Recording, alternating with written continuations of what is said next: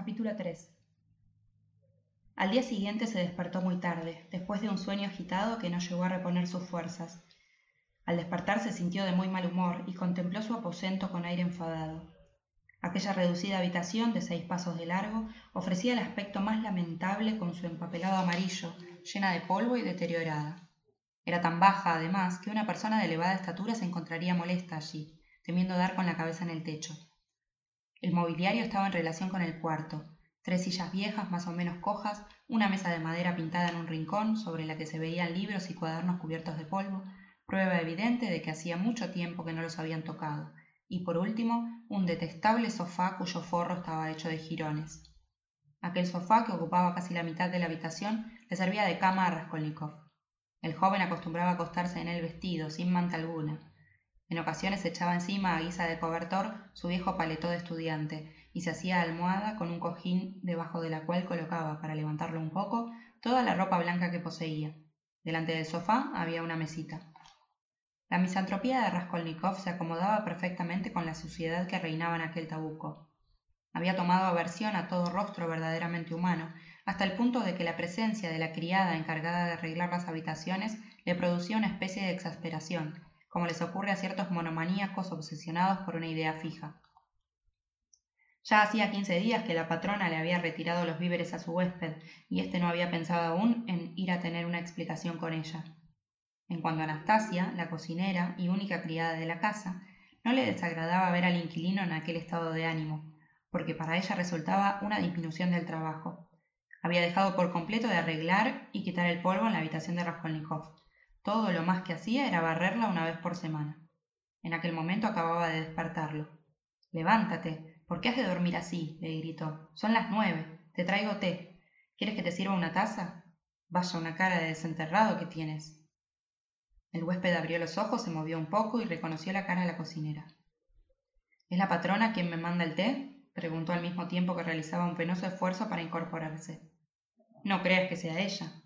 La criada colocó delante de él su limpia tetera, en la que aún quedaba té, y depositó sobre la mesa dos terroncitos de azúcar amarillento.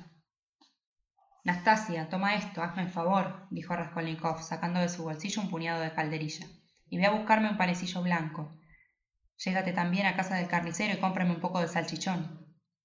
Dentro de un minuto tendrás aquí el panecillo, pero no te traeré el salchichón porque te guardé anoche otra cosa que te gustará más. No te lo di porque llegaste muy tarde.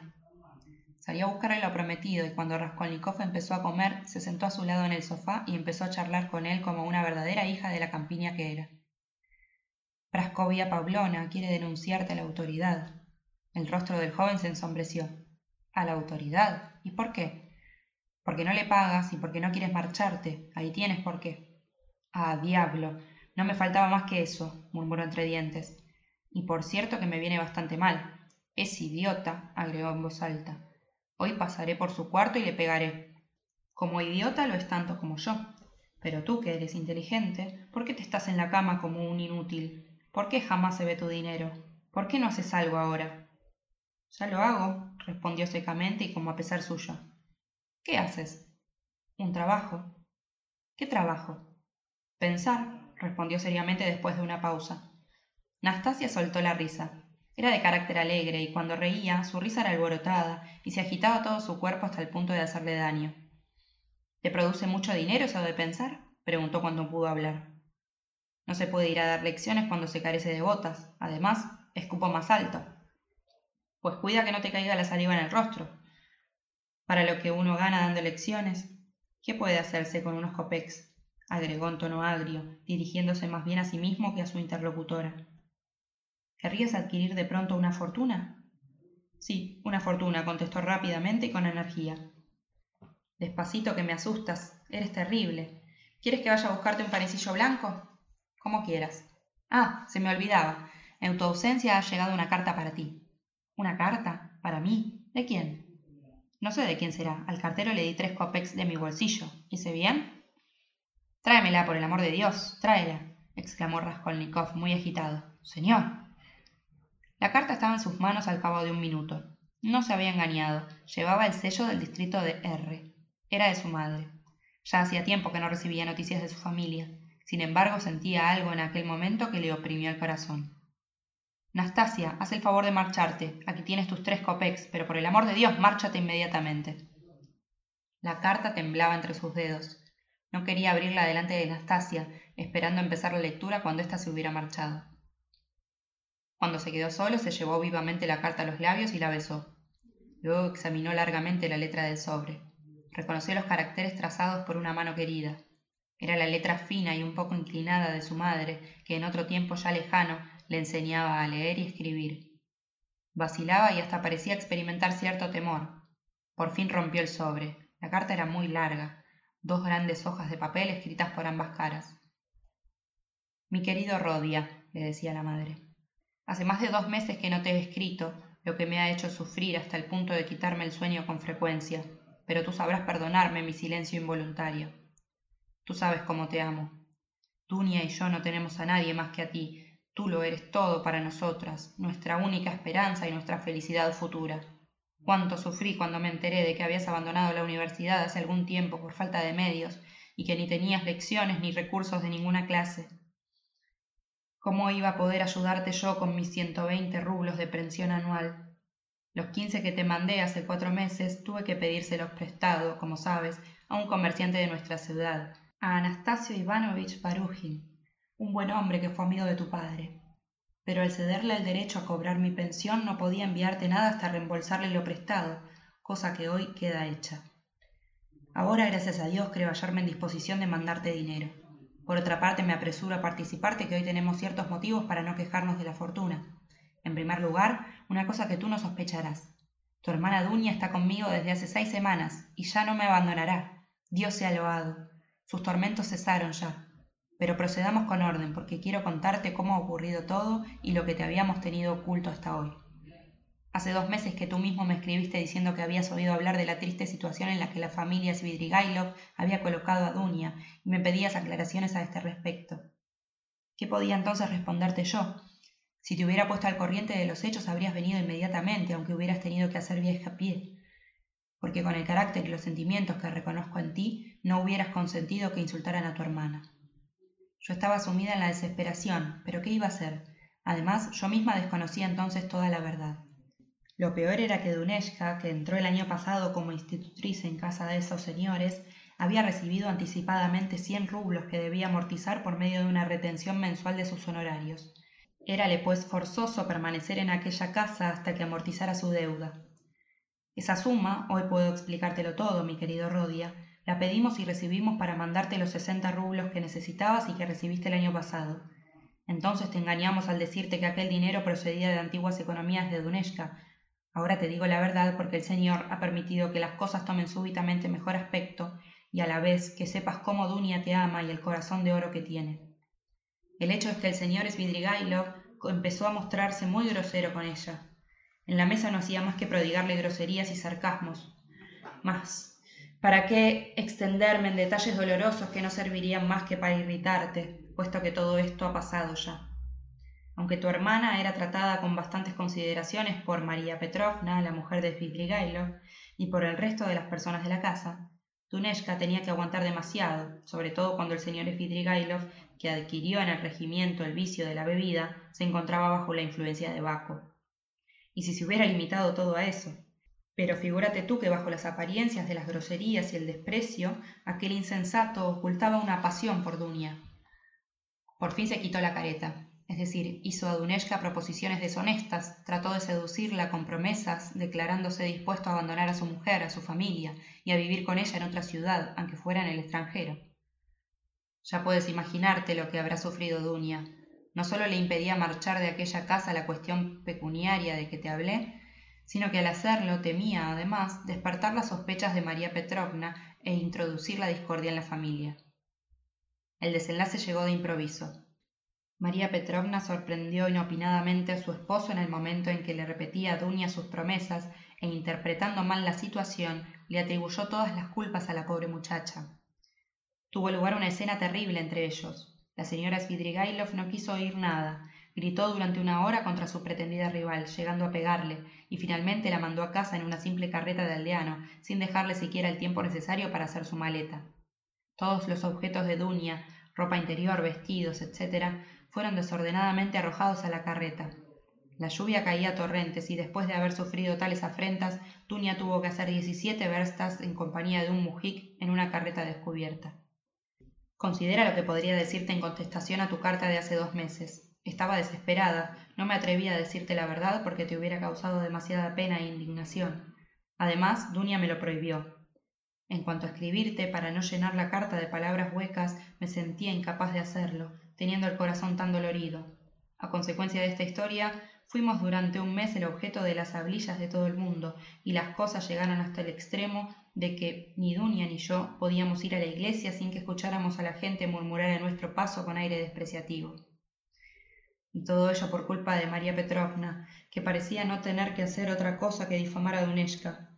Conocía a todos los vecinos de nuestra casa y no dejó de venir por ella casi todos los días durante aquel mes. Y como quiera que es un poco charlatana y le gusta quejarse a todo el mundo de su marido, le pareció bien propalar el suceso no solo en la ciudad, sino en el distrito entero.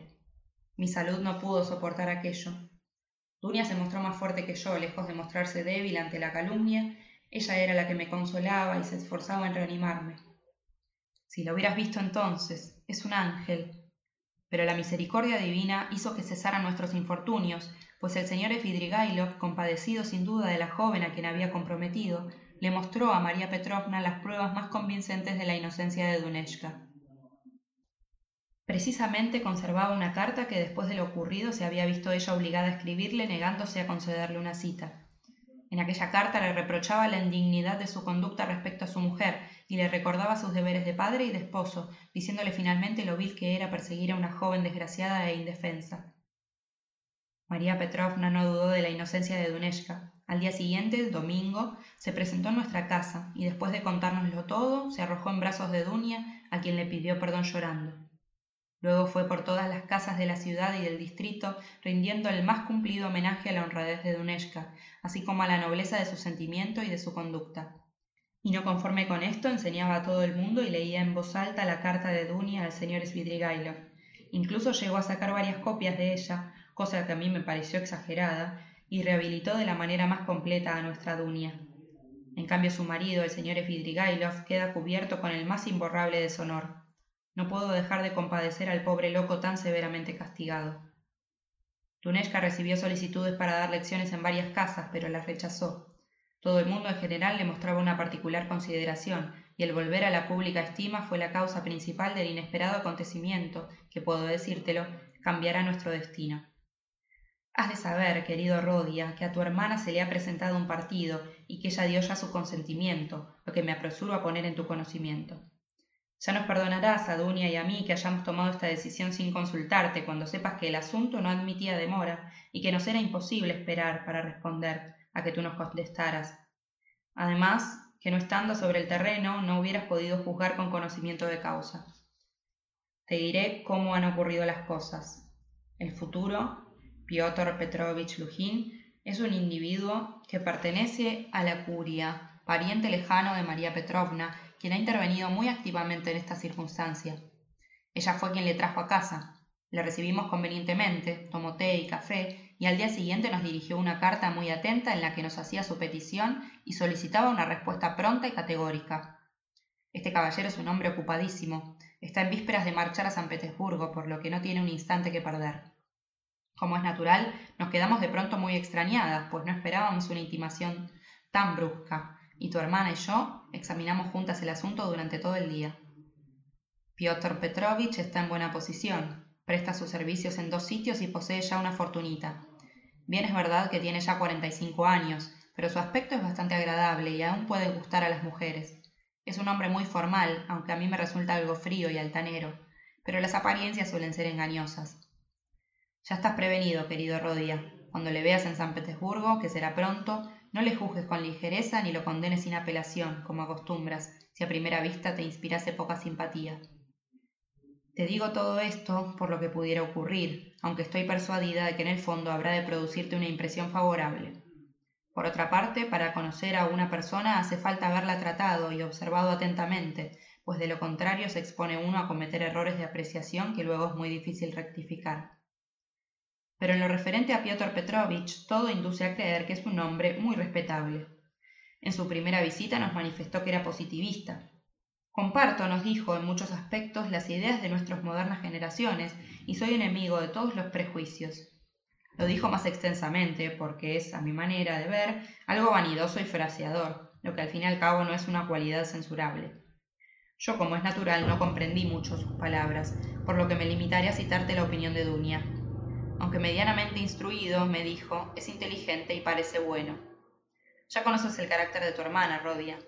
Es una joven valerosa, sensata, paciente y magnánima, aunque posea un corazón ardiente, cosa de la que ha podido convencerme. Seguramente que en este caso no se trata, ni para el uno ni para la otra, de un matrimonio de amor.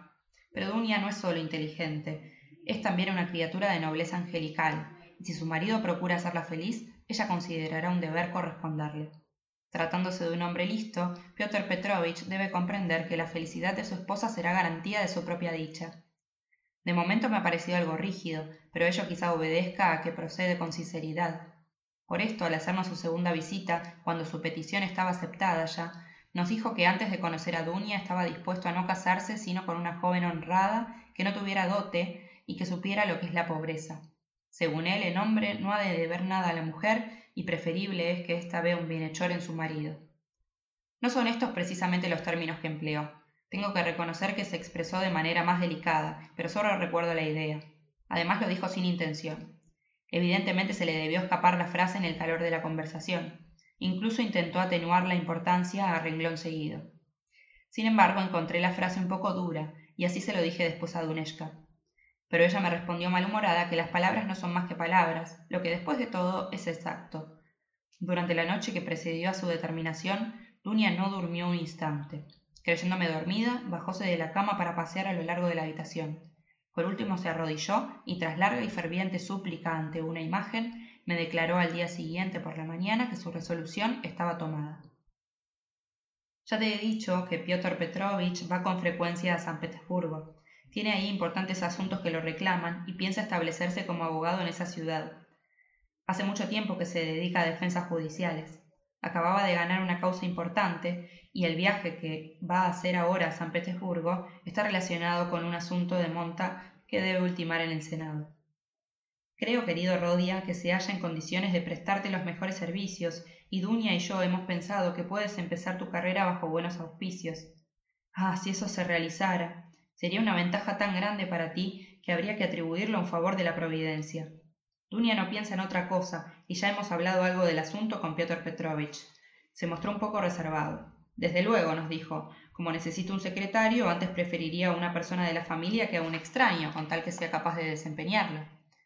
No faltaría más sino que tú no fueses capaz de ello. Él parece temer que con tus trabajos universitarios no tengas tiempo para ocuparte de su bufete. La conversación quedó cortada en este punto, pero Duneshka no tiene más idea que esa en su cabeza. Su acalorada imaginación te ve ya trabajando bajo la dirección de Piotr Petrovich y hasta asociado a sus asuntos, máxime cuando tu carrera es la de derecho. En cuanto a mí, Rodia, pienso lo mismo que ella, y los proyectos que ella forma para tu porvenir me parecen perfectamente realizables. A pesar de la respuesta evasiva de Piotr Petrovich, muy comprensible, puesto que no te conoce todavía, Dunia cuenta con su legítima influencia de esposa para arreglar lo que proyecta conforme a nuestros comunes deseos.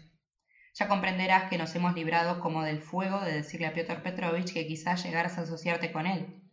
Es un hombre positivo y habría cogido mal lo que no habría parecido sino un simple sueño. ¿Sabes una cosa, mi querido Rodia? Por ciertas razones que de otra parte nada se refieren a Piotr Petrovich y que quizás no sean más que ilusiones de vieja, creo que después del matrimonio obraré bien continuando en mi casa, en lugar de irme a vivir con ellos. Estoy persuadida de que él será lo suficientemente agradecido y delicado para ofrecerme su casa, evitándome la separación de mi hija, si hasta ahora no ha dicho nada, debe ser porque indudablemente eso se sobreentiende. Pero mi intención es no aceptar. Si ello es posible, viviré cerca de vosotros, porque Rodia he reservado lo más agradable para el final. Has de saber, querido hijo, que dentro de poco volveremos a vernos los tres, y de nuevo podremos abrazarnos, después de una separación de cerca de tres años. Ya está decidido que Dunia y yo iremos a San Petersburgo. ¿Cuándo? No lo sé de fijo, pero será pronto de todas maneras, tal vez dentro de ocho días. Todo está subordinado a los arreglos de Piotr Petrovich, que nos enviará sus instrucciones en cuanto se haya organizado ahí. Él procura, por ciertas razones, apresurar la ceremonia nupcial. Si pudiera ser, desea que el matrimonio se celebre al más tardar después de la cuaresma de Asunción. Oh, con qué alegría voy a estrecharte entre mis brazos. Dunia está emocionada al pensar que volverá a verte, y una vez me dijo bromeando que aunque solo fuera por esto, se casaría con Piotr Petrovich. Es un ángel. No añade nada a mi carta porque, según dice, tendría que comunicarte muchas cosas, pues en casos como este no vale la pena escribir unas líneas, y me encarga que te mande en su nombre un millar de abrazos. Aunque estemos en vísperas de reunirnos, pienso enviarte enseguida todo el dinero que me sea posible. Al enterarse la gente de que Duneshka se casa con Piotr Petrovich, se ha rehecho de improviso nuestro crédito, y me consta que Atanasio Ivanovich está dispuesto a adelantarme setenta rublos con la garantía de mi pensión. Dentro de unos días te mandaré, pues, veinticinco o treinta rublos, y más te enviaría de no verme apurada para el viaje. Bien es verdad que Piotr Petrovich ha tomado a su cargo algunos de los gastos de traslado. Nos facilitará por cuenta suya un cajón grande para embalar nuestras cosas pero necesitamos pagar nuestros billetes hasta San Petersburgo y no podemos presentarnos ahí sin dinero. Dunia y yo lo tenemos ya calculado todo. El viaje no nos costará mucho. De nuestro pueblo el ferrocarril en 90 verstas, y ya hemos tratado con un aldeano conocido quien nos llevará a la estación en su carruaje. Enseguida subiremos tan contentas a un coche de tercera. En resumen, después de hacer mis cuentas, creo que serán 30 y no 25 los rublos que tendré el placer de enviarte. Ahora, mi querido Rodia, te abrazo mientras llega nuestra próxima reunión, y juntamente con mi abrazo te envío mi bendición maternal. Ama a tu hermana Dunia, querido Rodia. Sabe que ella te ama infinitamente más que a sí misma, y págale con el mismo amor. Ella es un ángel, y tú, Rodia, lo eres todo para nosotras, nuestra esperanza y nuestra futura felicidad. Nosotras seremos muy dichosas si te vemos feliz a ti. Adiós, mejor dicho, hasta la vista. Te abrazo mil veces.